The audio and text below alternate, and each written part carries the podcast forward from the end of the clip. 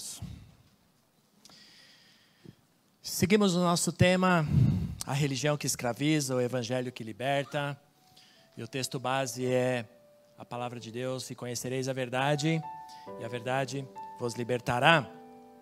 Quero trazer nessa manhã, dentro desse, desse tema do mês, um subtema, um subtítulo, enfim, para que possamos entender esse princípio ah, que tanto afeta o cristianismo, que é a falsa religião, que escraviza.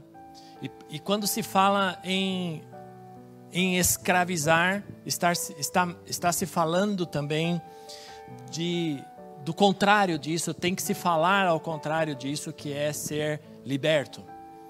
A palavra de Deus em Gálatas capítulo 5 diz que nós fomos chamados para a liberdade.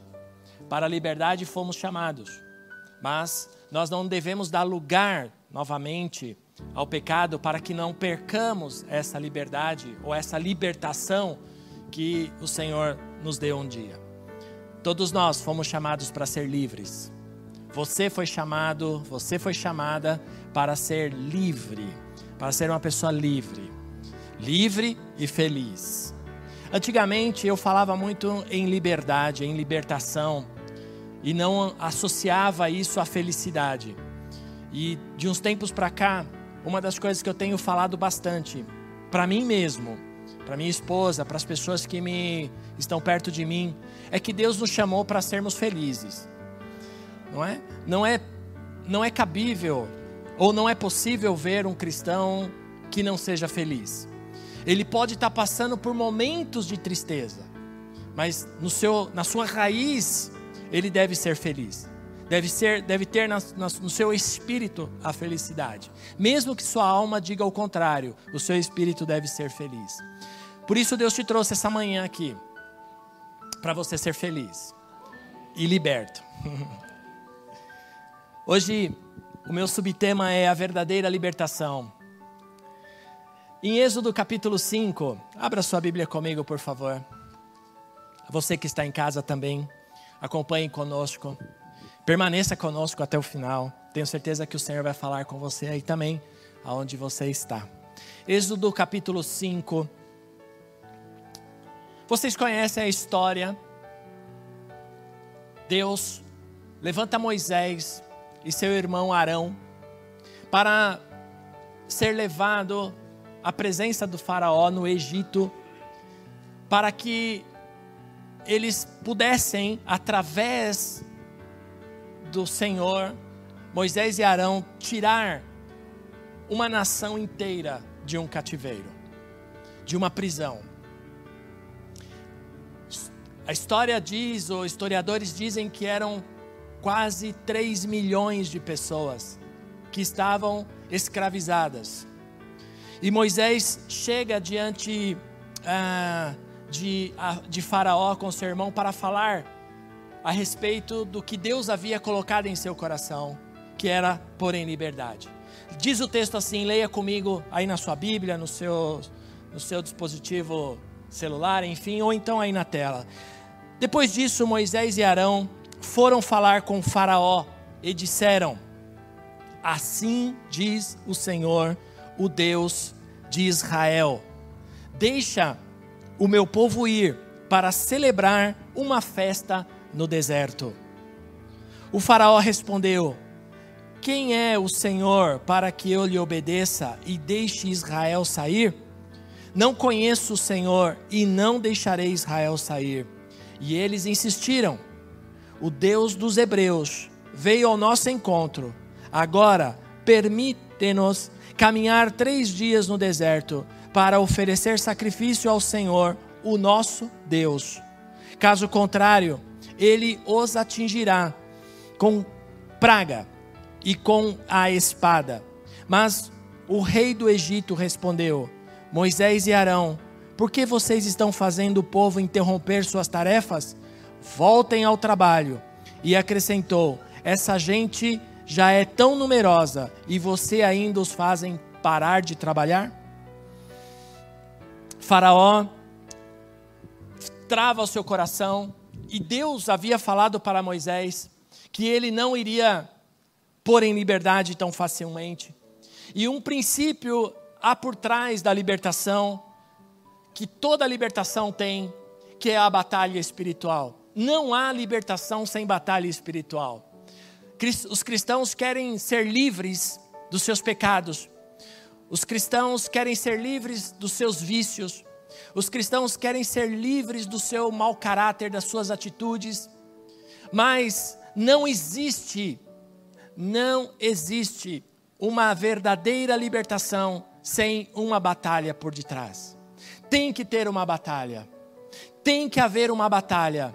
Tem que haver uma guerra entre o reino dos céus e o reino das trevas. Talvez você não goste disso. Não goste de ouvir isso, porque de repente você tem medo. Ah, eu não, melhor não mexer com demônios. É melhor essas coisas de, de repente no seu coração já está até pensando em ir embora, né, daqui. Mas eu te digo uma coisa: existe dois reinos e há dentro desses reinos existe uma guerra, uma, uma batalha bélica, uma batalha forte entre os anjos dos céus e os anjos dos demônios, os demônios que são anjos caídos. Não podemos negar a existência desse reino das trevas. Não podemos negar a existência desses espíritos que agem nesse reino, nesse, nesse entre os, esses dois reinos que batalham, que batalham um para proteger e outro para ocupar um lugar. A palavra do Senhor em Salmos capítulo 34 vai dizer que os anjos do Senhor ele acampam ao redor daqueles que o temem e os livra. E os livra. Amém, irmãos? Vocês estão assustados, não? Não? Ai, que bom. Então você está acerca de você ou perto de você, existem anjos acampados te protegendo o tempo todo toda hora, em todo momento, em todo instante. Mas também existem ao derredor, a própria palavra de Deus diz que ao nosso derredor existem os espíritos malignos lançando dardos inflamados todo o tempo para tentar furar esse bloqueio, furar essa, essa retranca. Que ah, essa, essa retranca não, essa, esse cerco que impedem a entrada de demônios em nossas vidas, nos nossos pensamentos. Por isso, é importante que você conheça o seu inimigo, que você saiba com quem você está lutando, quais são, é, ou quem são a, a, esses espíritos que agem, ou que tentam agir, que tentam entrar em sua vida, entrar na sua casa, entrar na sua família, para devastar através de várias situações. O inimigo quer entrar em nossa casa e você tome essa casa de duas formas: casa física onde você mora, ou essa casa corpo que nós somos. Ele quer entrar em nossa casa para afetar de muitas maneiras, e muitas vezes ele tem conseguido. Ele tem conseguido através dos sentimentos, através das emoções, através das enfermidades, através das finanças, através dos problemas, através dos filhos. Hum. E então ele vai minando e vai minando. E então nós precisamos compreender qual é a minha posição nessa luta, qual é a sua posição nessa luta.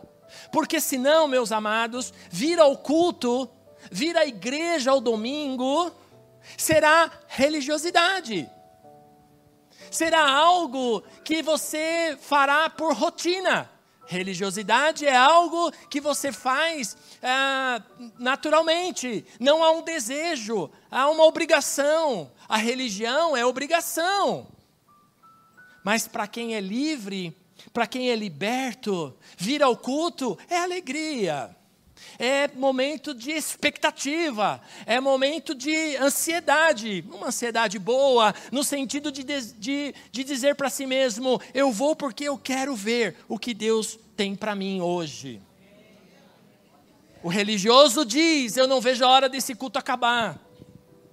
E o ansioso diz, e, e, e, o, e o verdadeiro cristão vai dizer: ah, eu fico aqui a tarde toda. Ser liberto não é sinônimo de ser bem-sucedido nas batalhas. É, é, é, resposta de Deus para aquilo que Deus tem para nossas vidas. Por isso, o que é a libertação de verdade? A libertação é sair de dentro do Egito.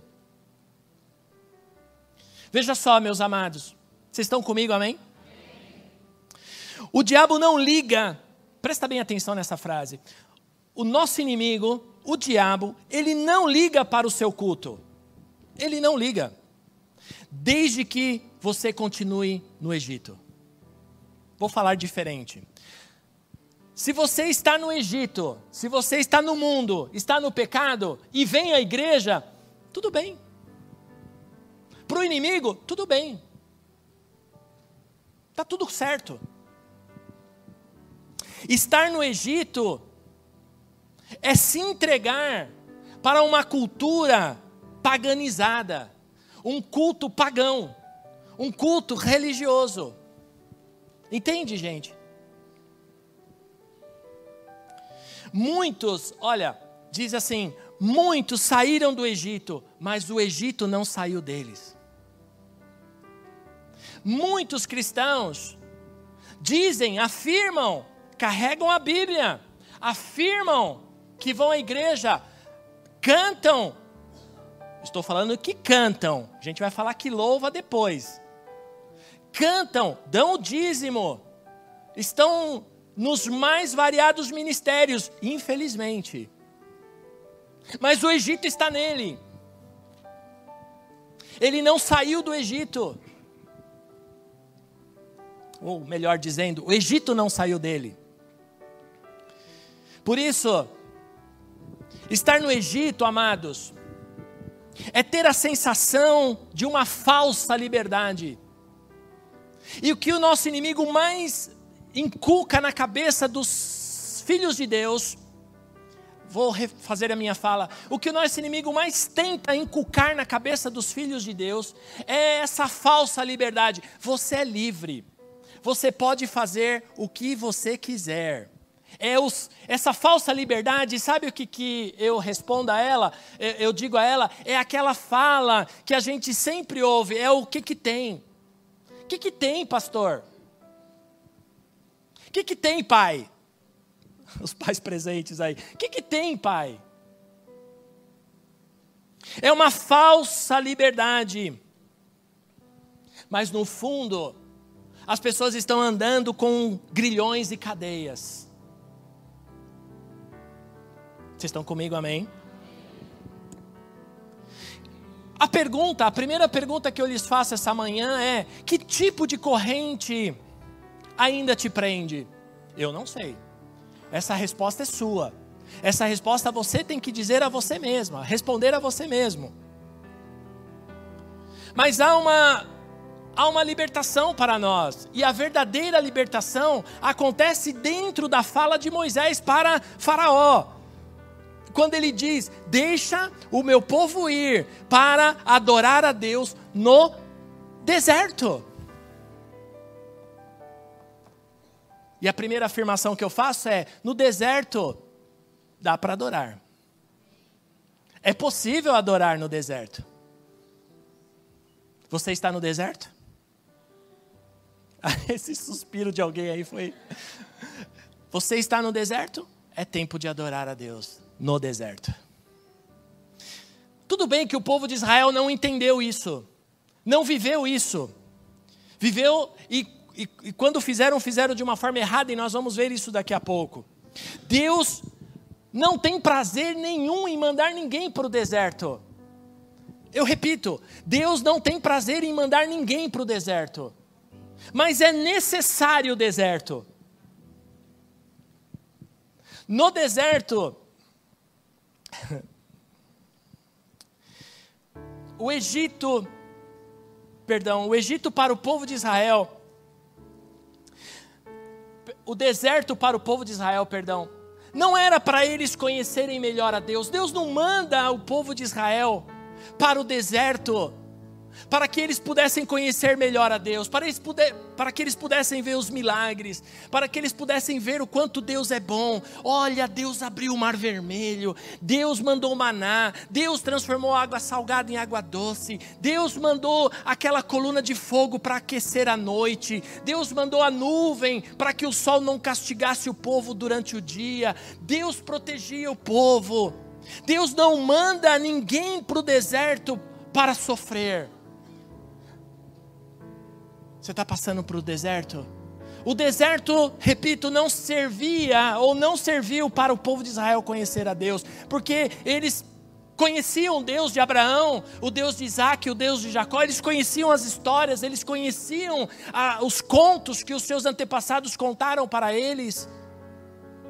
O deserto serviu ou serviu para que o povo conhecesse a si mesmo.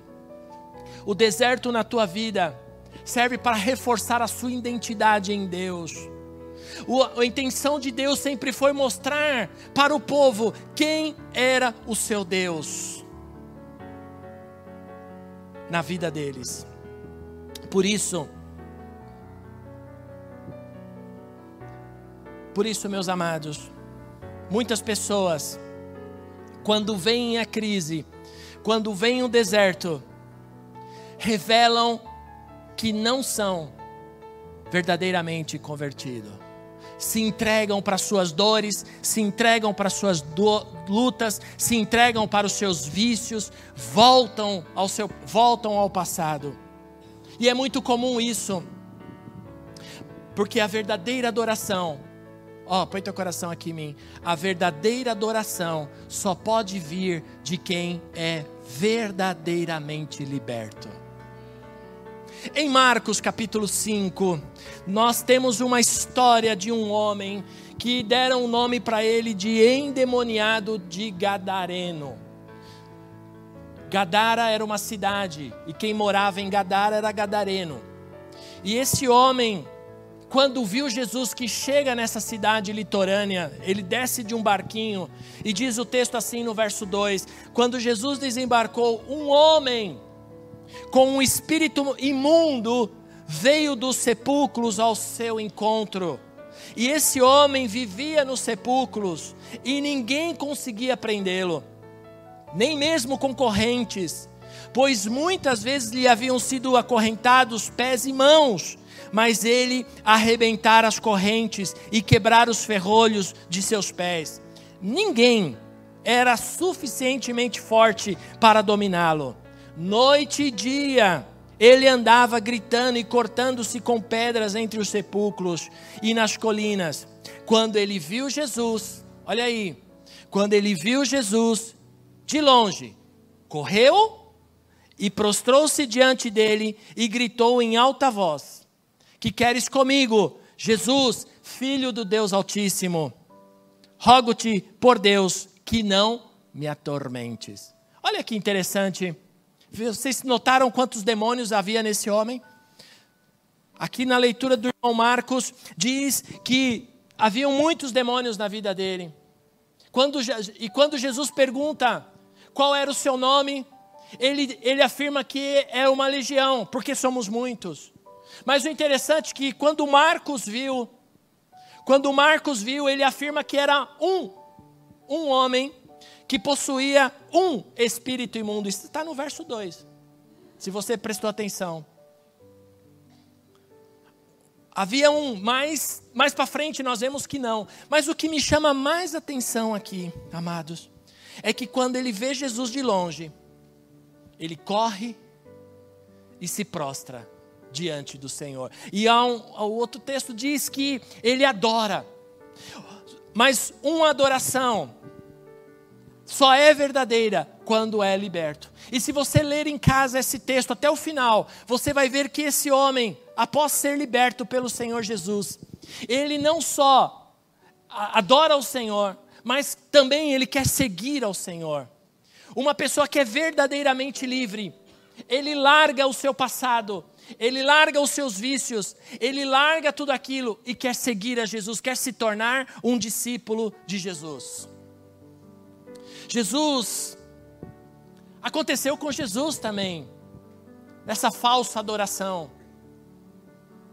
Jesus estava no deserto, logo depois de ser batizado, o Espírito Santo, ou o Espírito de Deus, o leva ao deserto para ser tentado. Hum. E muitas vezes reclamamos desse nosso deserto que estamos vivendo, em Mateus capítulo 4, verso 1, vai dizer o seguinte: que então Jesus foi levado pelo Espírito ao deserto. Olha, Espírito aí está em letra maiúscula. Quando você encontrar Espírito em letra maiúscula, é a pessoa do Espírito Santo que está se falando. Quando você encontrar Espírito em letra minúscula, podem ser duas coisas: pode ser o, o Espírito do homem, o nosso Espírito, ou um cão, o demônio. Correto? Então aqui é o Espírito de Deus, o Espírito Santo foi levado, apesar de não ter se manifestado ainda o Espírito Santo, mas aqui ele leva para ser tentado pelo diabo.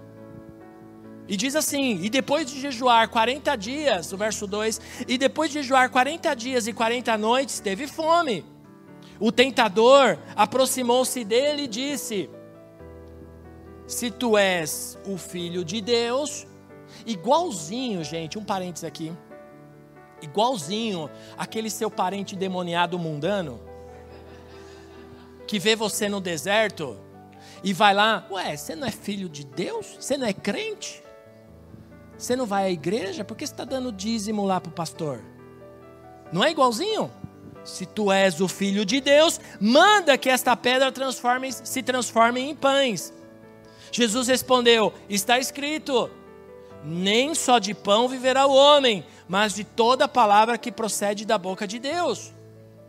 Então o diabo o levou à cidade santa, colocou na parte mais alta do templo e disse: Se és o filho de Deus, joga-te daqui para baixo, pois está escrito. Olha que safado, ele pega, e como Jesus usou a palavra para argumentar a sua fala, ele também usa a palavra para afrontar Jesus. Ele afirma aqui, pois está escrito: Ele dará ordem aos seus anjos ao teu respeito, e com a mão eles segurarão para que você não tropece em alguma pedra. Ele cita o Salmo 91 aqui, o diabo. Sujo, não? Também está escrito, respondeu Jesus: Não ponha à prova o Senhor teu Deus. Depois o diabo levou a um monte muito alto e mostrou-lhe todos os reinos do mundo e o seu esplendor e disse-lhe: Tudo isso te darei, se prostrado, como está? Se prostrado, me adorares.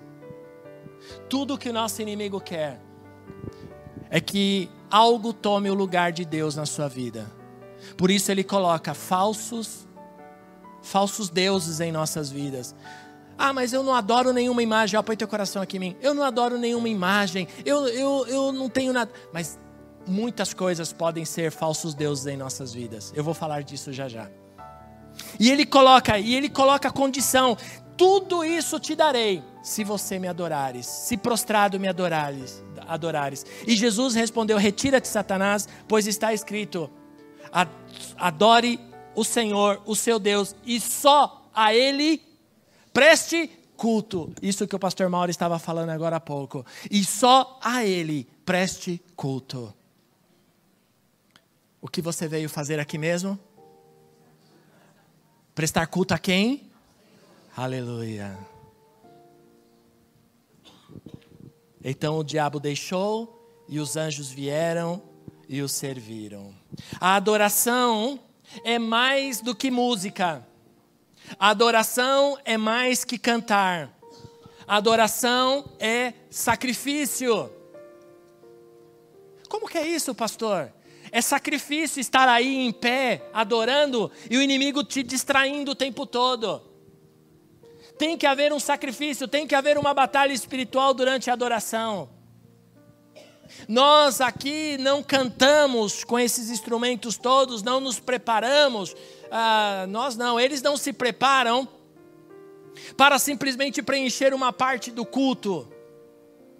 Na realidade, há uma intenção por detrás, há uma intenção que haja um sacrifício de adoração, haja uma entrega de adoração, e esse sacrifício vem daí, vem de você, vem da tua necessidade de abrir o seu coração e focar naquilo que você está fazendo no momento da adoração. Adoração é sacrifício. Por isso Moisés pede para Faraó que deixa meu povo ir para sacrificar no deserto.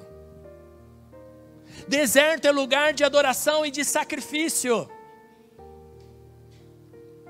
Você vai entender hoje algumas lutas que você está passando. E o que você deve viver atrás dessas lutas. Infelizmente, no deserto, também somos tentados a buscar outras coisas em nossas vidas. O povo, o povo de, de Israel tratou de colocar. Ah, é, uma imagem para que pudesse representar a sua adoração.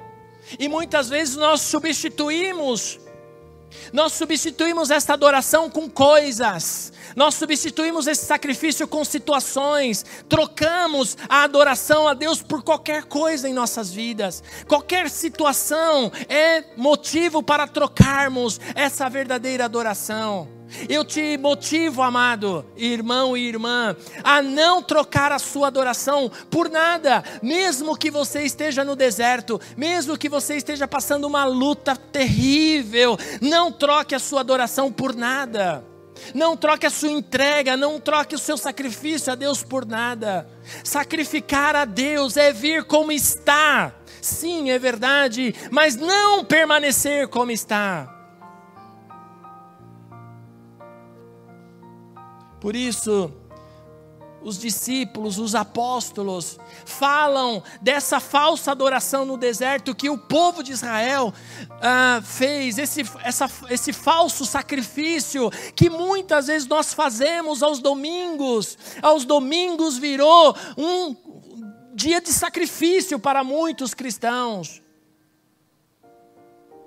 Em Atos capítulo 7, os apóstolos falam disso. Veja aí comigo, por favor. Atos capítulo 7. Vocês estão cansados? Que bom. Eu não anotei o versículo aqui. Que versículo que é? Atos 7, 30. Aí está.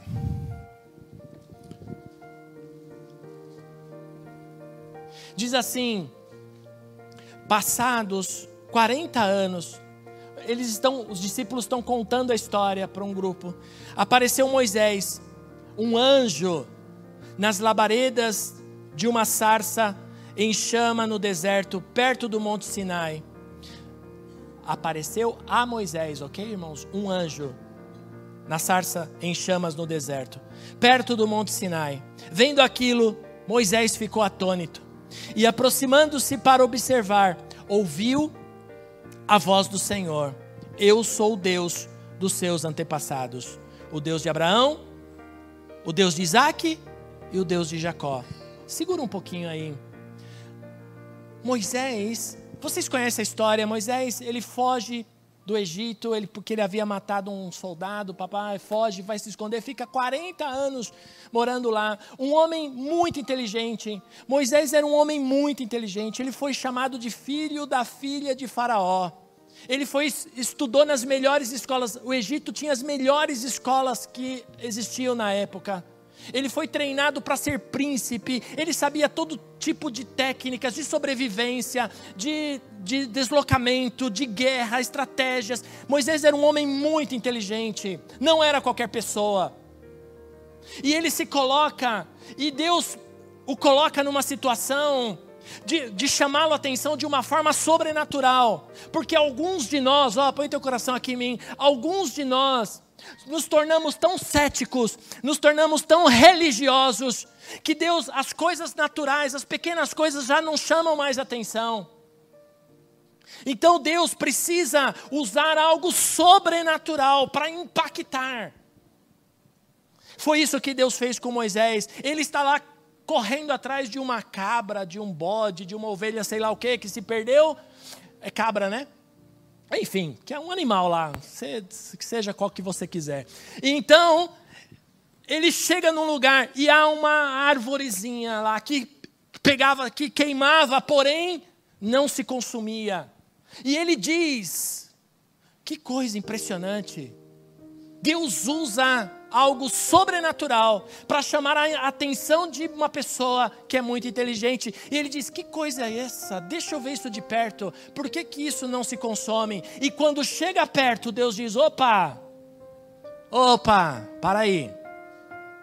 Tira a sandália dos seus pés. Porque este lugar aqui, que eu estou, é santo. E sabe o que acontece, meu amado? Essa expectativa deste sobrenatural deve acontecer com você todos os domingos. Eu vou ver a sarça arder lá em Cristo Centro. Mas quando você chegar naquela porta, por favor, tira teu sapato. Porque este lugar é santo. Tirar o sapato significa se desarme. Se desarme. Tira essa, tira essa capa. Tira isso, porque senão não vai ser nada, vai ser mais um domingo. Vai ser mais um dia. Se desarme, por favor. Bem interiorano. Que verso que eu tô? Então o Senhor Então o Senhor lhe disse: Tire as sandálias dos teus pés, porque o lugar em que você está é terra santa. De fato, tenho visto a opressão sobre o meu povo no Egito, ouvi os seus gemidos e desci para livrá-lo.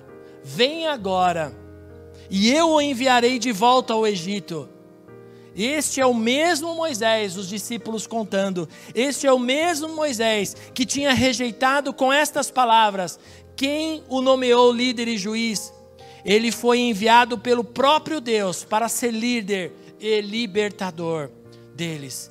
Por meio do anjo que lhe tinha aparecido na sarça, ele os tirou de lá, fazendo maravilhas e sinais no Egito, no Mar Vermelho e no deserto durante 40 anos.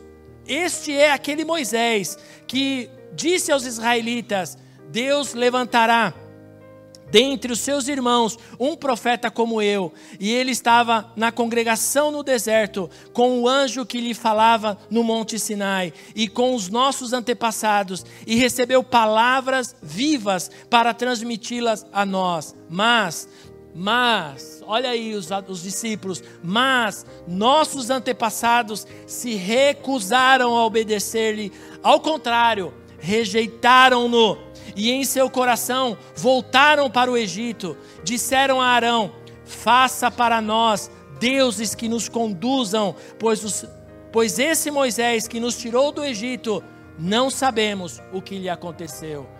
Notem que interessante, o povo não volta para o Egito, pelo contrário, essa maioria que morre no, Egito, morre no deserto. Eles não voltaram, mas eles a visão dos, dos discípulos é que eles voltaram para o Egito. Muitas vezes o Senhor nos liberta do Egito, o Senhor nos liberta do nosso passado, do nosso pecado do nosso lamaçal de pecado que um dia vivemos, mas de repente nós já estamos a caminho da terra prometida, já estamos perto de, de, conquistas em nossas vidas, e de repente Deus vem com um silêncio, né? E aí nós queremos voltar para o Egito novamente. Esse povo não volta para o Egito, mas o autor aqui de Atos diz que eles voltaram para o Egito, mas voltaram o seu coração para o Egito e pediram a Arão, porque Moisés estava no Monte Sinai com Josué. E eles então pedem para que Arão fabricasse um um ídolo, uma imagem, um bezerro de ouro, porque eles precisavam de algo para adorar. O que você, ó, põe teu coração aqui em mim. O que você precisa para adorar a Deus, hein? O que você precisa para adorar a Deus?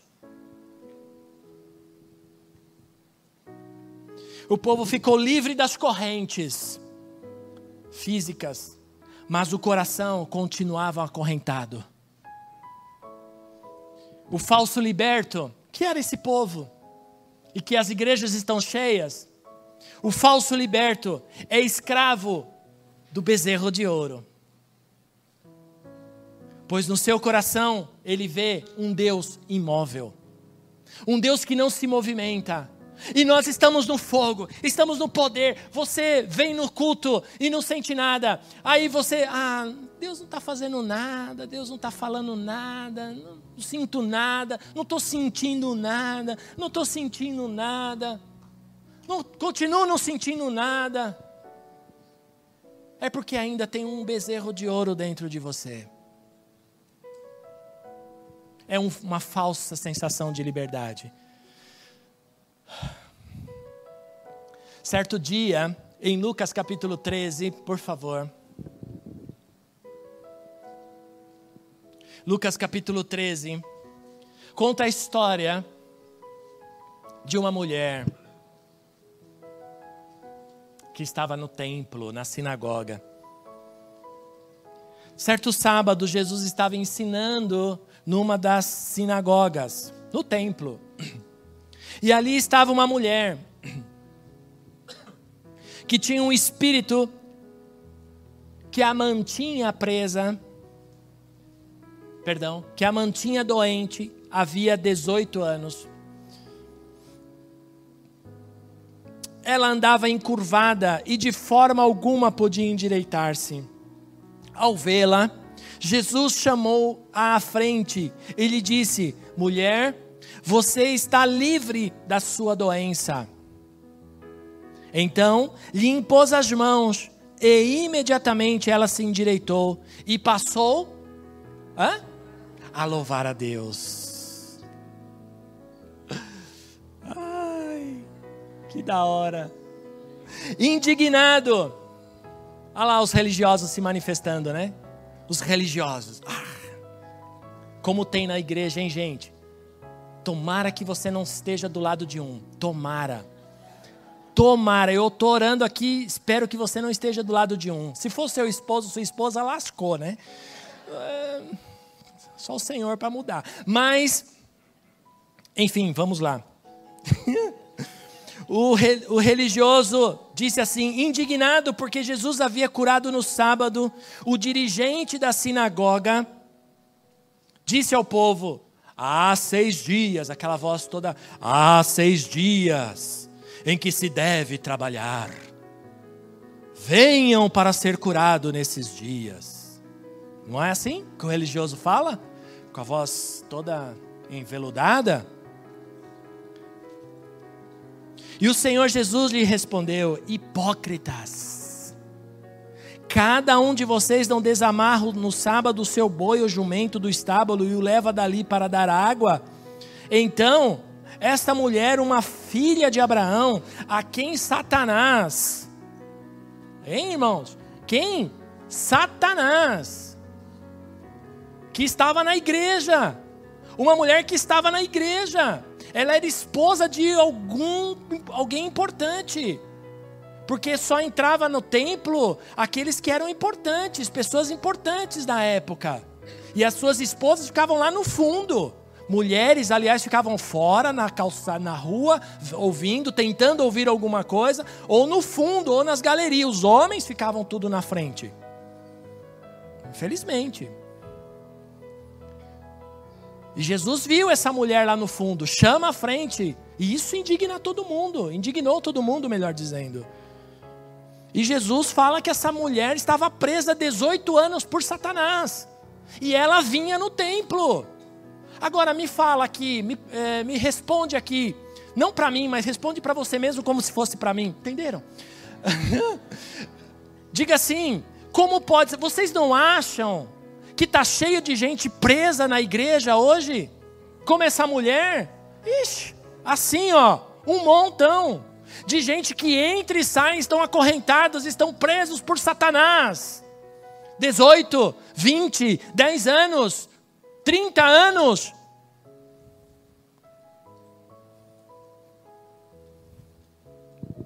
Hipócritas. Hum. Jesus chama essa mulher à frente. Até aqui, Osni. Jesus chama essa mulher à frente. Coloca a sua mão na sua corcunda. Um demônio estava sentado na sua coluna ali, fazia ela viver encurvada. 18 anos. Coloca a sua mão. Jesus coloca a sua mão nas costas dela e ordena que a doença saia que Jesus diz: você está livre dessa sua enfermidade, um espírito de enfermidade, um demônio de enfermidade. E depois coloca a mão em direita a sua coluna. Que coisa impressionante. Esse é o nosso Deus. A religião diz o seguinte: vá para a igreja, mas não precisa ser totalmente livre. Você pode continuar com os seus demônios de estimação. Porque há demônios que são de estimação. Ok? É aquele, o que é aquele bichinho de estimação? Você cuida, você alimenta, você dá água, você leva no pet shop. Hã? Você vai dar banho, vai colocar lacinho, perfuminho. Quantos tem um pet aqui que fazem isso? Ah, eu sei. A gente tem um petzinho na família, a gente cuida também com o maior carinho. Hum? Não é assim? E você e é aquele aquele bichinho de estimação. E muitos cristãos têm aquele bichinho de estimação, aquele demôniozinho de estimação. Misericórdia, mas é verdade, não larga. Não larga. E certa vez, isso é verdade. Nós estávamos num processo de libertação bem forte, estava eu, um dos um pastor que não está mais conosco aqui, o apóstolo, e eu estava. Na realidade, eu estava aprendendo sobre isso. Foi bem no comecinho da nossa igreja. E nós pegamos um, um, um demoniado com uma, com uma legião de demônios.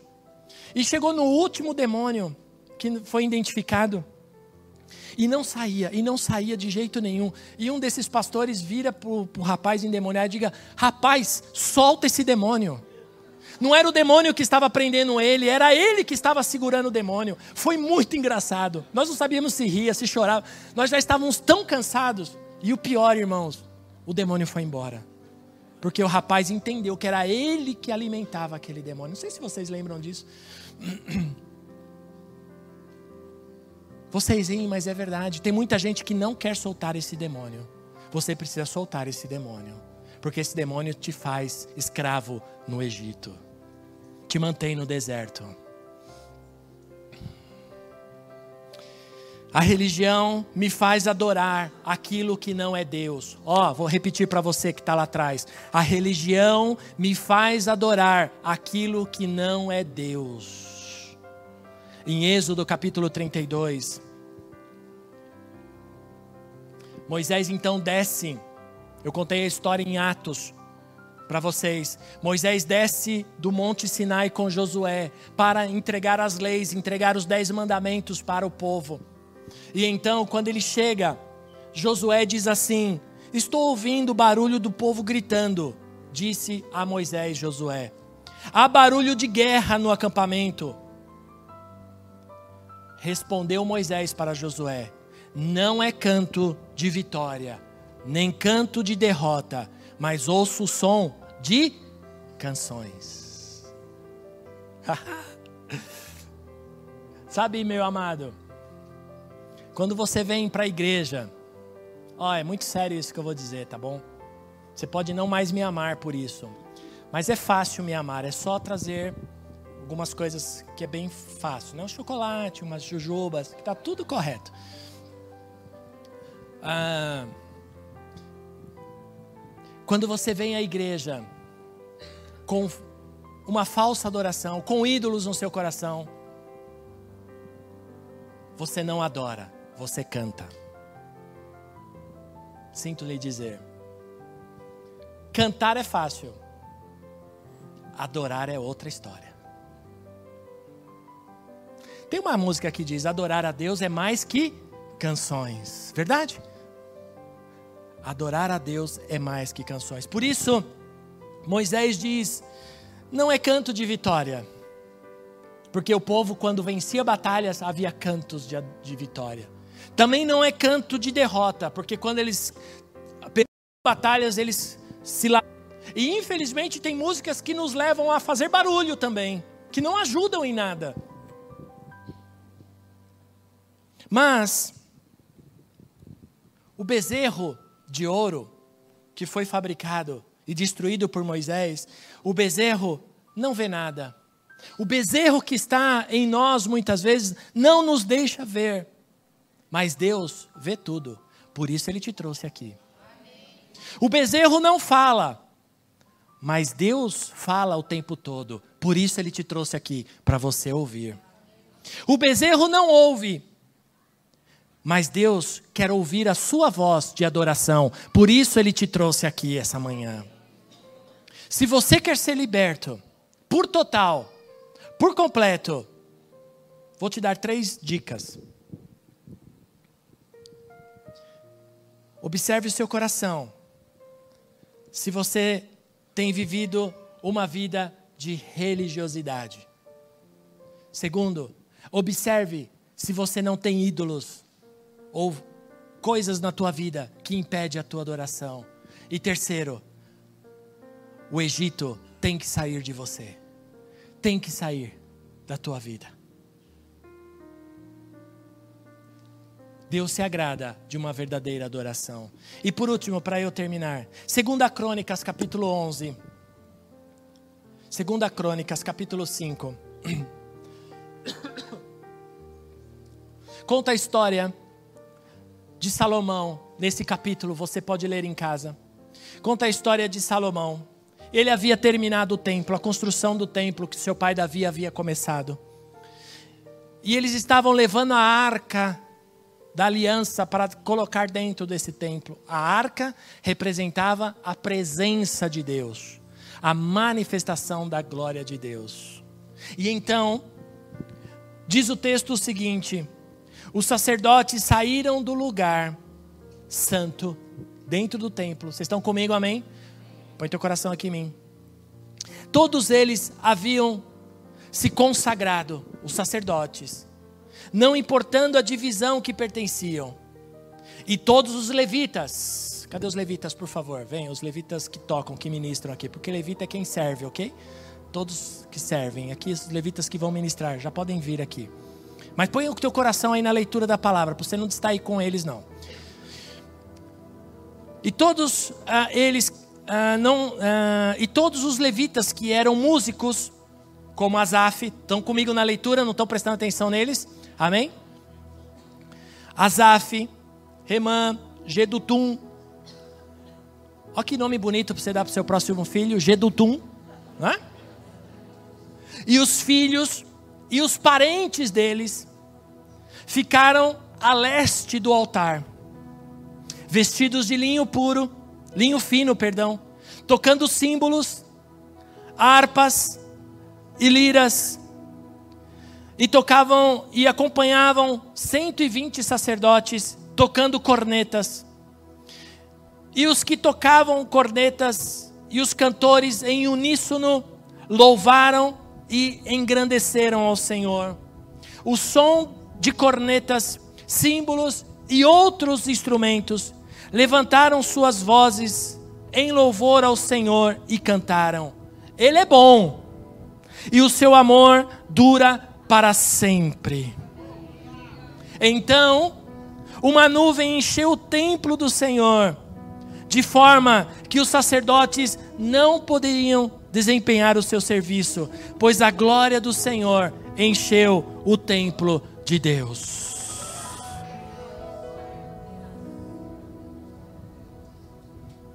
Por isso, meus amados, essa é uma manhã que deve ser histórica na tua vida. deve ser um divisor de águas para você, para você que está aqui, para você que está em casa, porque o Senhor quer trazer um novo tempo na tua vida, um tempo de de sem de sem ah, de sem ídolos, de sem bezerros na tua vida enquanto estiver no deserto. Porque talvez eu não vou não estou afirmando que você que o Senhor vai te tirar do deserto após esta mensagem. Seria um erro muito grande eu dizer isso. Porque os tempos são de Deus e o propósito de Deus para cada um é para cada um. Cada um tem o seu deserto. Enfim, mas é possível adorar a Deus no deserto. É possível ser diferente do povo de Israel. É possível fazer uma adoração diferente em meio às lutas, em meio aos problemas você estará dizendo: O Senhor é meu Deus. Eu, o mais importante é estar na casa do Pai. O mais importante é adorar o Senhor. Não importa o que estão dizendo, não importa o que estão fazendo contra mim, não importa o que estão pensando contra mim, eu quero adorar a Deus, porque se eu adorar a Deus de todo o meu coração, eu serei feliz. Porque o Senhor me encherá da sua glória, o Senhor me encherá da sua presença.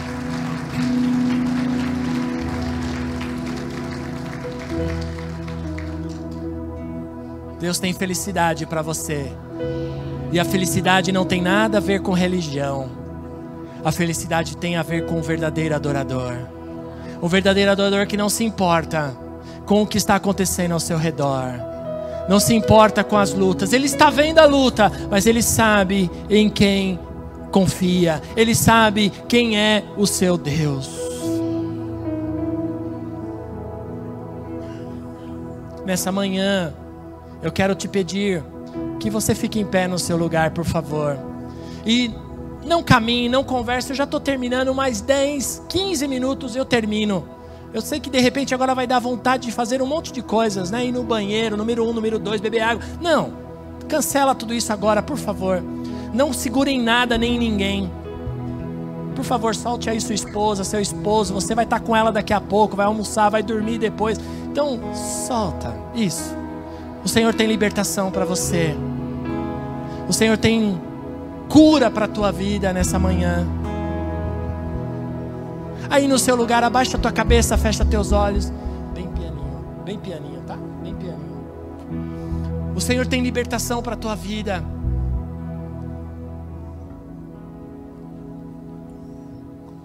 O que é esse bezerro?